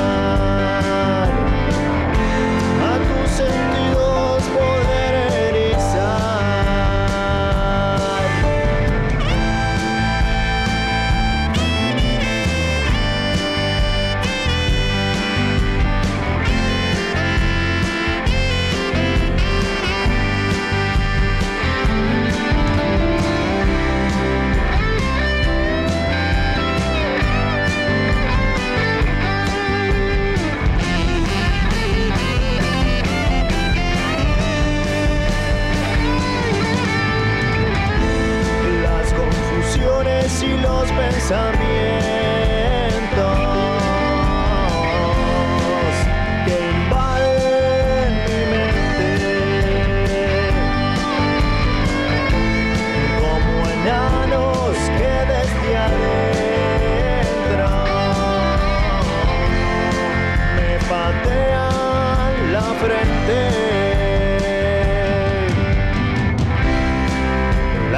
fuerza que viene y que se va. Como así de repente. Buscando con una frase lograr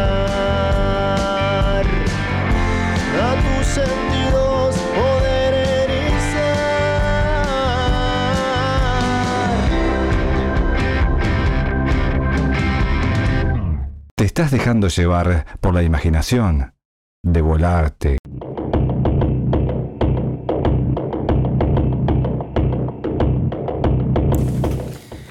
Aquí estamos nuevamente con Volarte a través de Radio El Aguantadero. Dom- sábado, ay, domingo, ¿Por qué sábado, no sé por qué. Sábado 29 de agosto del 2020, día de ñoquis que no voy a comer.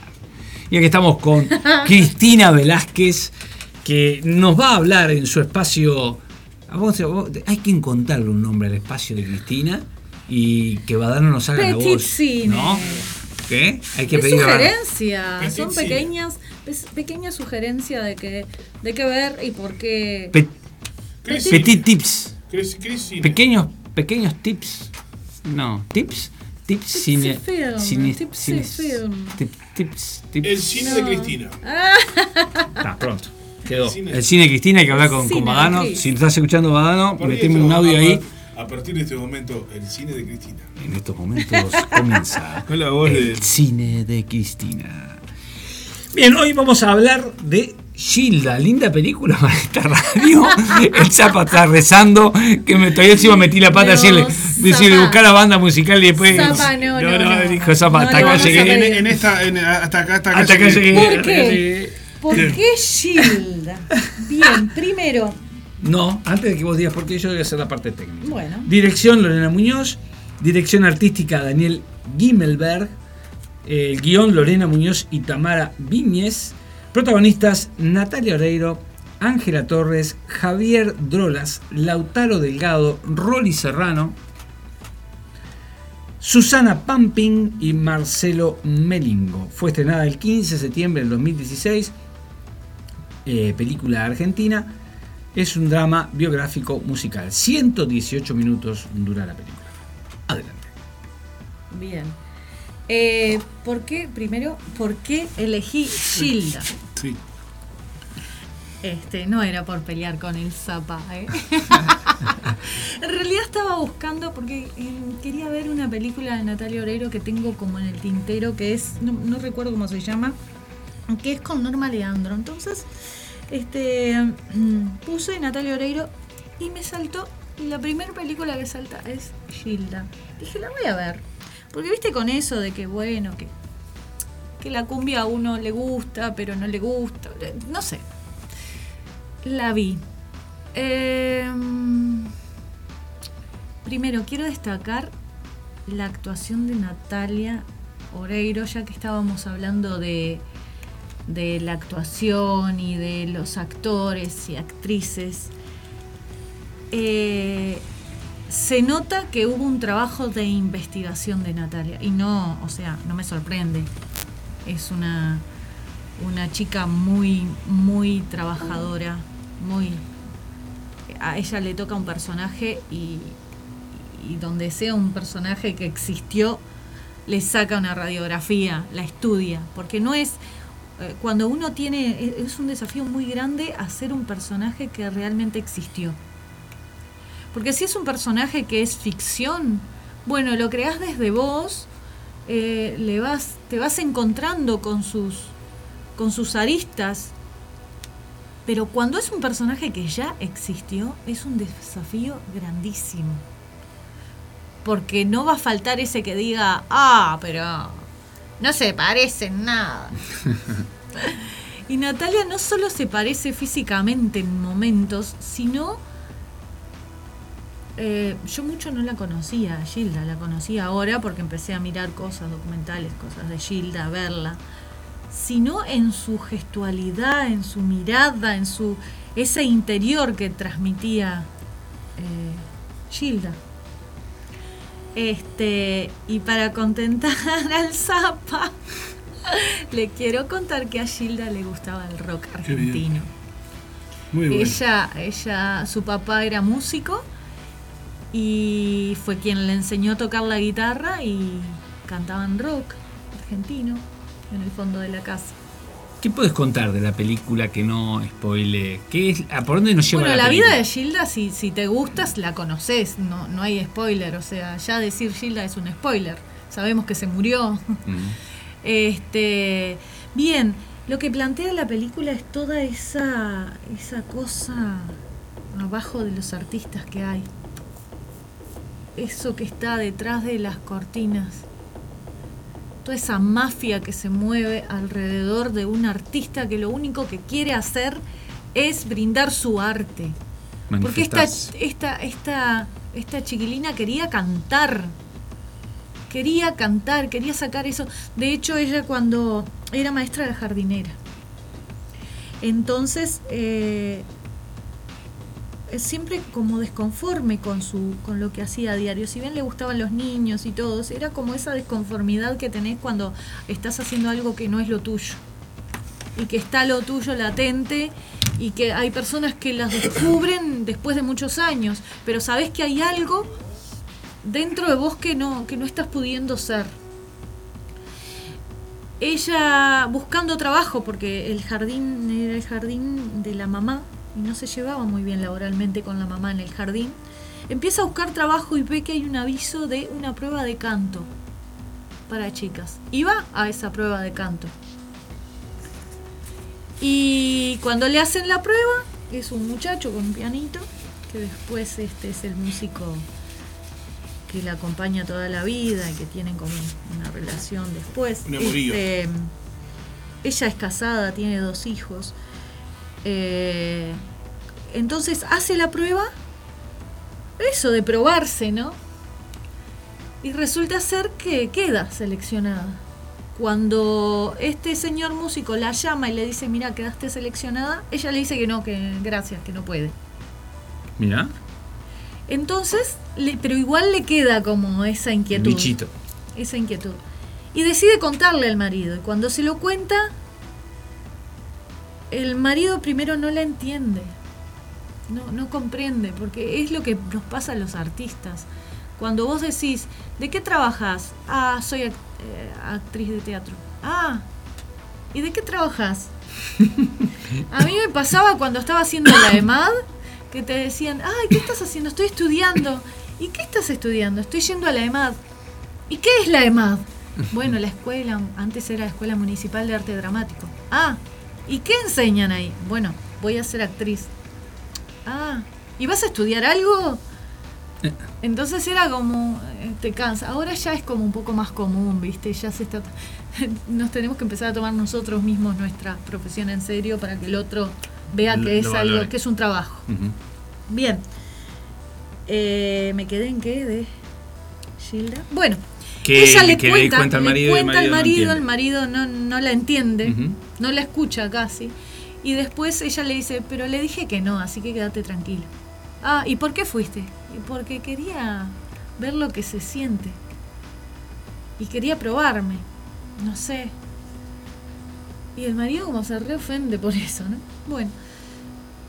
Pero eso le queda latente hasta que decide ir y empieza a cantar, empiezan a cantar en lugares horribles, hasta que llegan... ¿Y canta la, la música que ella después hizo famoso? Famosa que toca. eh, ¿Es esa música que canta ahí? ¿O Todavía, Todavía no. Todavía no, porque ella empieza a hacer como covers o es una canción escrita por este músico y caen en las manos de un... eh, ¿Cómo se Representante. dice? Es un, no es un representante, es un- alguien que le conseguía boliches donde cantar. Sí. Empieza a conseguirles, eh, es un tipo, una mafia. De hecho, a donde caen ellos es un, un lugar eh, eh, subterráneo, donde hay gente durmiendo, donde hay allá en medio de la nada una persona muy desagradable, donde se manejan como cosas oscuras, como droga, prostitución, no sé qué, un montón de cosas. Y esta persona le consigue, a cambio de quedarse con un porcentaje muy grande de lo que ellos sacan de entradas. Pero Gilda empieza a hacerse famosa y a ser muy querida por la gente. Te- era muy carismática, muy, muy, muy carismática. Y empiezan a tener muchos, pero ven que ponele, eh, en un momento se muestra literalmente que el tipo les da un fajito de dinero para los dos y se queda como con ocho fajos gigantes de plata. Y ellos dicen que bueno, está, cuando haya que firmar un próximo contrato no lo vamos a firmar, nos vamos a alargar por nuestra cuenta, porque se está quedando con todo. Y la empiezan a amenazar. Cuando Gilda se muere no es el primer accidente que tiene detrás. eh, ya, eh, la banda de ellos tuvo un accidente anterior. Les Ah. habían compra- eh, cortado los frenos. Se empieza una mafia donde después ellas no puede trabajar. Llegan a la puerta de los boliches y eh, del bol- le dicen que no entre porque les, los, los bajaron. Y la gente empieza a, enfor- a ponerse como eufórica. ¿Pero ¿Por qué no vas a cantar, Gilda? Entonces deciden tirarse por la de ellos y caen en una cárcel a cantarle a los presos, ponele. Hasta que empieza a ser grande. Y bueno, además tiene unos temas familiares. Ella se separa del esposo, porque el esposo nunca, no la entiende. No la entiende. No entiende que ella no, no, no, no se prostituye, ni se droga, ni, ni- ni- lo que hace es cantar. Sacar esa, esa cosa que tiene adentro, que le gusta, que, que, que es su ser verdadero. Por eso quería tocar esto, porque es de la vida real. Y que acá le pasa a una chica que canta cumbia, que es bailantera, pero, pero le pasa a cualquiera que haga arte y, y, y Y- lo- le corten las alas. No le podés cortar las alas a una persona. ¿Entendés? En- Porque vuelven a crecer. Bueno. Entonces, Entonces. ¿cómo llegamos a ella? Más allá de la. Esto es un comentario al margen de todo, me voy a ir un poquito por las ramas, pero ¿cómo llegamos de adorar a una artista como Gilda a, beatificar, a querer que la beatifiquen y la traten como. Bueno, ¿qué pasó? Porque hasta, hasta un santuario Hay tienen. una explicación, sí. Les, le- los fans le hicieron un santuario en donde está el, el accidente y dicen que es este que hace milagros. Pero Dice eso que si la va más allá de de, ella. Gilda o no sé qué caro- En la película se explica eso. ¿Sí? Parece ser que ah, hay una niña que tiene a su mamá muy grave en el hospital Sí. y la nena eh, le gustaba mucho Gilda Mm. y empezó a llevar un grabador con cassette de Gildas y la mamá empezó a mejorarse, a mejorarse, a mejorarse. Entonces la abuela empezó a decirle, entonces Gilda Es eh, santa. eh, eh, cura. Es, es- es- Hace milagros. Es una sanadora. Entonces va a verla. eh, Gilda está en un concierto, de repente ve que hay una niña que Ah, llora así. Viva Gilda Sí, ahí. sí, Gilda estaba viva. Ve que hay una niña que llora, entonces baja del escenario y le acaricia la carita. Y de repente, cuando termina el, el espectáculo, empieza a buscarla y no la ve. Dice: Había una niña que lloraba, quiero saber por qué lloraba, quiero saber por qué lloraba. Bueno, no sabemos. Cuando está yendo para camarines, para irse, está la abuela con la niña que le dice: Gil, ay, yo te quería ver. Y le acaricia la cara a la nena, y la nena es como que. Y entonces, no, Gilda, porque yo quería que vos me tocaras la abuela, me tocaras la cabeza porque yo tengo diabetes aguda y vos salvaste a mi hija de la muerte. No, señora, yo no hago eso. Sí, tócame la cabeza y empieza a pedirle por favor que le toque la cabeza, que le toque la cabeza la- y- y Gilda le decía, pero, pero yo no, no señora, no, eso no es verdad, yo no hago milagros. Tu mamá, nena, se salvó por... Y la mujer se desespera tanto y se le arrodilla que ella la agarra de la cara y la levanta. Entonces ahí fue cuando se empezó a generar eso de que Y se salvó de se curó de diabetes la señora. y se hizo supuestamente no te lo no te lo dicen, No te lo en dicen, la- pero la mujer debe haber dicho Gilda me curó. De hecho se dice que Gilda este te trae Bueno, tu no amor tenía que ver, perdido. pero tenía, ¿viste? ¿no? ¿Qué Tenía dice? que. ¿Qué? Que dicen que tu Gilda te trae tu amor perdido. Una vuelta una amiga se había separado su, del amor de su vida y un día se olvida la billetera en un lugar. Y me dan la billetera. Yo hago así, ah, ahí está. Y se me cae la fo- una foto de su ex. Y detrás de la foto de su ex tenía pegada una foto de Gilda. Y yo, tal, le metí todo en la billetera porque quería saber si era de ella cuando me la devolvieron. Y se la di. Y después le dije, ay, discúlpame, yo la abrí para ver si era tuya, para ver si tenías tu cédula o algo. Y vi que había una foto de tu ex y atrás tenía la foto de Gilda. Y tengo, me dio mucha curiosidad. Perdón, te juro que no te revise. Y me dijo, no, porque dicen que Gilda te devuelve tu amor perdido. Yo quedé así porque... Mira. Bueno, las personas creemos en lo que queremos ¿Sabes lo que estaba buscando? y lo que nos salve la vida, ¿no? ¿Sabes qué está buscando? Está buscando dónde es ¿Qué ella. sé yo? Ella era de Buenos Aires Sí. y muere en Entre Ríos. Yo estaba buscando porque hay una cosa también ligada a, a la gente del interior de Argentina, de ciertos lugares de- del interior de Argentina que Estamos también- hablando de la película de Gilda, así que. este, No, es claro, pero estamos, pero ahora vos hablabas de por qué pasó de ser una cantante popular a ser beatificada y considerada milagrera. Sí, sí, sí, sí. No, Este- no, no, le estoy, estoy- le estoy dando un marco porque se sumó mucha gente a la audiencia ahora de golpe. Capaz no entienden por qué estamos hablando de Gilda. De Gilda. estamos en el espacio de cine de Cristina y estamos hablando de la película que, que interpreta Natalia Oreiro. Ahora sí. Sí, Exacto. y que no significa Natalia que- Oreiro, que está casada con... Ricardo Mosch. Y que, y que no significa que el aguantadero haya cambiado el perfil. No, eh. no, por favor, eh. estamos por haciendo- favor. lo eh. estamos haciendo Mira que especial el, en- Zapa, el Zapa, mira que el Zapa se lo puso colorado. Eh, la banda sonora de esta película acá no va a sonar, eso que no, ya quedó no, claro no, desde no. Mire que mire, les pido por favor que no, ins- no insistan porque el Zapa me va a sacar Yo de sabía que esto se iba a generar, por eso la traje. Bueno, voy a redondear la idea que estaba diciendo, es que, buscando de dónde había nacido, porque a veces pasa en, el, en el interior de, de algunos lugares del interior de Argentina y como también pasa en Brasil, eh, muchas veces la gente es muy religiosa y Argentina tienden al sí. sí, sí, y tienden al fanatismo. Entonces, este, en ese fanatismo se idolatra y se y se endiosa gente que de repente no tiene condiciones para tal, ¿no? Este, pero o no, no- tiene condiciones o no tiene un porqué. sea- no es que no tengan condiciones, tienen un porqué. Fue algo más allá de ella, ¿no? Sí, sí, por Eso- supuesto. No, ella no pretendía eso. No, no, papeles. para nada. Y bueno, ¿En dónde se puede ver Gilda? en... Extremio. No sé si no está en Netflix, ¿eh? no la Ah, busqué. ¿No sabés? Vamos a buscar. No la busqué, si yo quería ver Netflix. Cleopatra porque quería hablar de Cleopatra. Cleopatra, Cleopatra la quise ahora bajar a ver si Bueno, me quedará bajaba para en extremio, próximas pero no me bajó. No, bueno, no importa. No baja, no. Se ve que Cleopatra. Este, Cleo, Cleopatra. Bueno, eso. Y, y quería también traerlo porque cuando dijera Gilda ya sabía cómo se iba a poner el zapa tipo Zapa. ojos grandes, pero decirle que le gustaba el rock. a- a Eh, no, Gilda. Gilda, en Netflix no está. El que está es el potro. Pues el que, ¿El potro? si, Sí, si pero quiere ir por ese perfil. Creo como que no.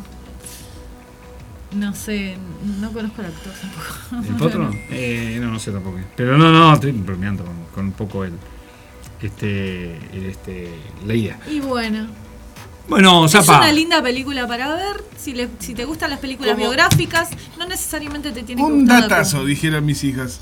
Te- se te cayó tremendo dato. Porque ahora te cuando te dicen, qué interesante, ¿no? O, o cuando te quieren tomar el pelo, Datazo. qué datazo. O sea, quiere decir que el Zapa no va a mirar Gilda. No, es decir, no, No te es tiene por qué gustar la es- cumbia. no, no, Vas sí, a ver claro, la claro. vida de una persona que quiere ser. O sea, si el, si el, Za- Ay, si el Zapa pudiera ver Gilda con algún tipo de filtro auditivo que le impida escuchar toda la parte pero está- musical, No, igual este la, la música es muy muy poca. Solo sus emblemáticas. De hecho, ella empieza a crear una canción y el, y el, el músico le dice, tenemos que hacer la cumbia. Claro. Porque esto, vamos a cantar cumbia. ella como que siempre llevaba para... Mientras voy despidiéndome, eh, Mm. vamos a dejar que Cristina elija un- una de estas frases de estos Frases célebres- actores célebres y nos despedimos con Cristina leyendo una frase célebre de un actor. A ver. Enamorarse y tener una relación son dos cosas diferentes. No me, ¿De qué voy a elegir eso de Keanu Reeves? ¿Qué te- No, tráeme algo. Me pone cosas así, ¿qué No, mirá, hay un montón. Elegí, ahí tenés a Will Smith, tenés a. Will Smith es como muy este. Tenés a este, muy. Mirá, a ver este que parece que está bueno, ¿eh? Parece que está bueno. No sé quién es. Ah, Yoshi Oida, pará, pará. Tenés este, mirá Yoshi este, mirá este, mirá este. Buscá alguna ahí que está buena, que esté buena. Bueno, mientras Cristina busca, que no sé si. Deja si que no- tu sonrisa cambie el mundo. No dejes que el mundo cambie tu sonrisa. Ah, está. ¿Pero ok. qué querés? Me pone no. una frase Una frase, un actor que tuviera que ver con la actuación. Pero Ok, quedamos así. Quedamos así, chotas, entonces, así. Quedamos así, nos vamos, este zapa. Por Dios. No, no funcionó la del Pero invento todas que, frases chotas. no funcionó el invento que quise hacer. Este, Ah, No todo en la vida Le funciona. mandamos Ay, un beso, un beso enorme a Andrea Tavera, que ahora sí está escuchando. André, ah, te quiero. Qué pena. Bueno, lástima que te perdiste toda la historia de Gilda. Sí. Ay, Bueno, perdón, Zapa, pero quería hacerte esta broma, este guiño. No, está bien. Está bien. no está bien, dice Zapa, no está bien y tam- La se próxima siente. traemos la, la película del potro. Se siente, se siente de fondo el hacha de, de, de, Kruger, de Kruger, ¿viste? Pará Una que motosierra. Voy a este, afinar el Kruger. machete y ya vuelvo. ¿eh? Sí. Para agradecerte. No, no. La próxima, ¿sabes qué vamos a traer? Sí. Sí. El potro, no. No. Vamos a traer una biografía. Ah, A ver, tira. una biografía. Biografía. Estamos hablando de cine. Na, na, na, na. No, no, No. no sé. No, por, el, por la. Por la. Por, No, la- por la. Por esa. No sos de terror, no, sos de terror. No te viene, No, no, te es que viene. no, no estaba desafinada, pero. No, no, claro. Can- Cantame la letra por lo menos. Sí, no sé, un pedacito, algo. Está, eh, Esa que se EP. dice. ¿Vos estás hablando de, de, de, de Queen, no? Sí. Ah, bueno, Ah, la bueno, biografía está. de. Sí, sí. De Fred Mercury. Bueno, pero esa la vio todo el mundo. Nosotros nos gusta. Lo que nos gusta de tu espacio es que son películas que no las vio todo el Sí, mundo. bueno, te No, traigo una. No buscate te sientas cohibida por mi, por mi poca efusividad hacia la música tropical. Eh, esta radio se caracteriza por que tiene un sí, espíritu rockero, ¿no? Pero vamos a buscar- Pero, pero Gilda es una película, Hay ¿no? una, hay una película muy buena que Sí. tiene que ver con un pibe Ay, la que se mete, que se mete a seguir una banda de rock en Estados Unidos. Sí. Un pibe que quiere ser periodista. Ah, sí. Esa Y lo sigue, y él viaja con ellos. y Sí, todo. sí, esa vamos a buscar para que la para verla. ¿Cómo Es- está esa película? Es Yo preciosa. la vi hace mucho tiempo. Es No preciosa. me acuerdo cómo se Es llama. de los pero la 90, vi. creo. hace Mm, yo la tengo en algún lado. Es preciosa y si la encontramos este, está linda para que la cuentes. Porque es una linda y aparte bien rockera. Sí, la vi. La tendría que volver a ver, pero sí. Tiene tremenda. ver, tre- preciosa esa, sí tiene tremenda, tremenda banda sonora. Tiene tremenda banda sonora. Y aparte es preciosa película. Sí, sí, sí, porque Es no me preciosa. acuerdo si, si seguía a. ¿A qué banda famosa No, seguía? no me acuerdo. No sé si 70. era famosa tampoco la Era banda. una banda en los 70. Creo que una banda que tenía, que era, que era, que recorría Estados que- Unidos, sí, sí, pero no sí. era que era famosa, era. Bueno, está- era una banda under de Estados Unidos. Era una banda under con pero muchos- que tenía su propio ómnibus y recorría todos los estados. Que, bueno, no, no es no- no es novedoso Estados Unidos. eso. Claro, claro. Este, pero para mí era de ese tipo. Para mí era una banda de ese tipo. Era, no era una banda. me, me suena, ojo, capaz que no, capaz estoy equivocado y era una banda famosa.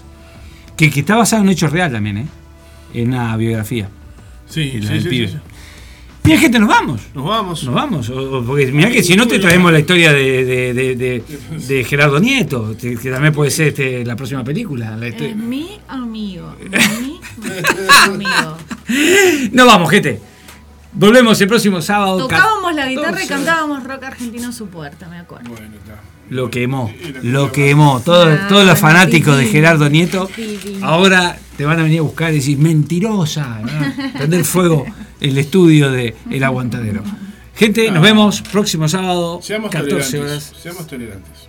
Sí, por supuesto. Próximo sábado, 14 horas. 14 horas, Sábado, no domingo. sábado, que es eh, 5 de septiembre.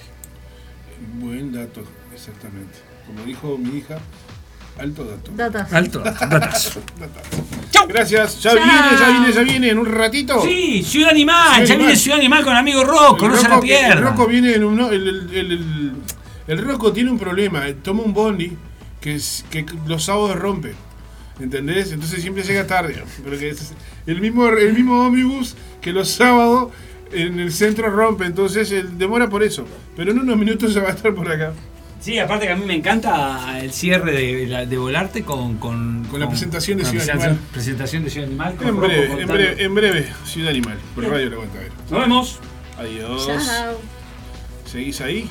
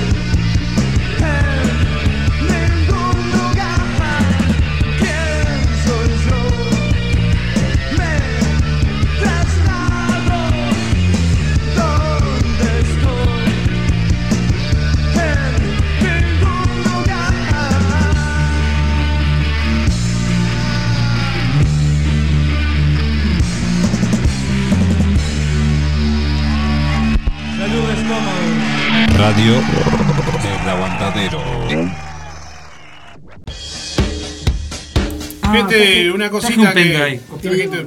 Bueno, acá se va, se va. Estamos en vivo por Radio El Aguantadero. Solamente para repetirles un datito, un datazo, alto dato, papá, dice a mi hija, que eh, el toque solidario que se iba a hacer en Ferrer Cerre Democracia eh, fue suspendido ahora porque por el motivo de la lluvia. O sea, sencillamente se suspendió por mal tiempo y se pasó para la semana que viene. Ese era el dato que quería avisarles. Y bueno, dejamos musiquita, unas, una- unos buenos temas acá, una, una musiquita, una- unas buenas músicas para acompañar tu tarde hasta que llegue Rocco con su animal. Es el privilegio de nunca entender, pero mira, sin la luz de su piel, mira sin pensar lo que vas a perder.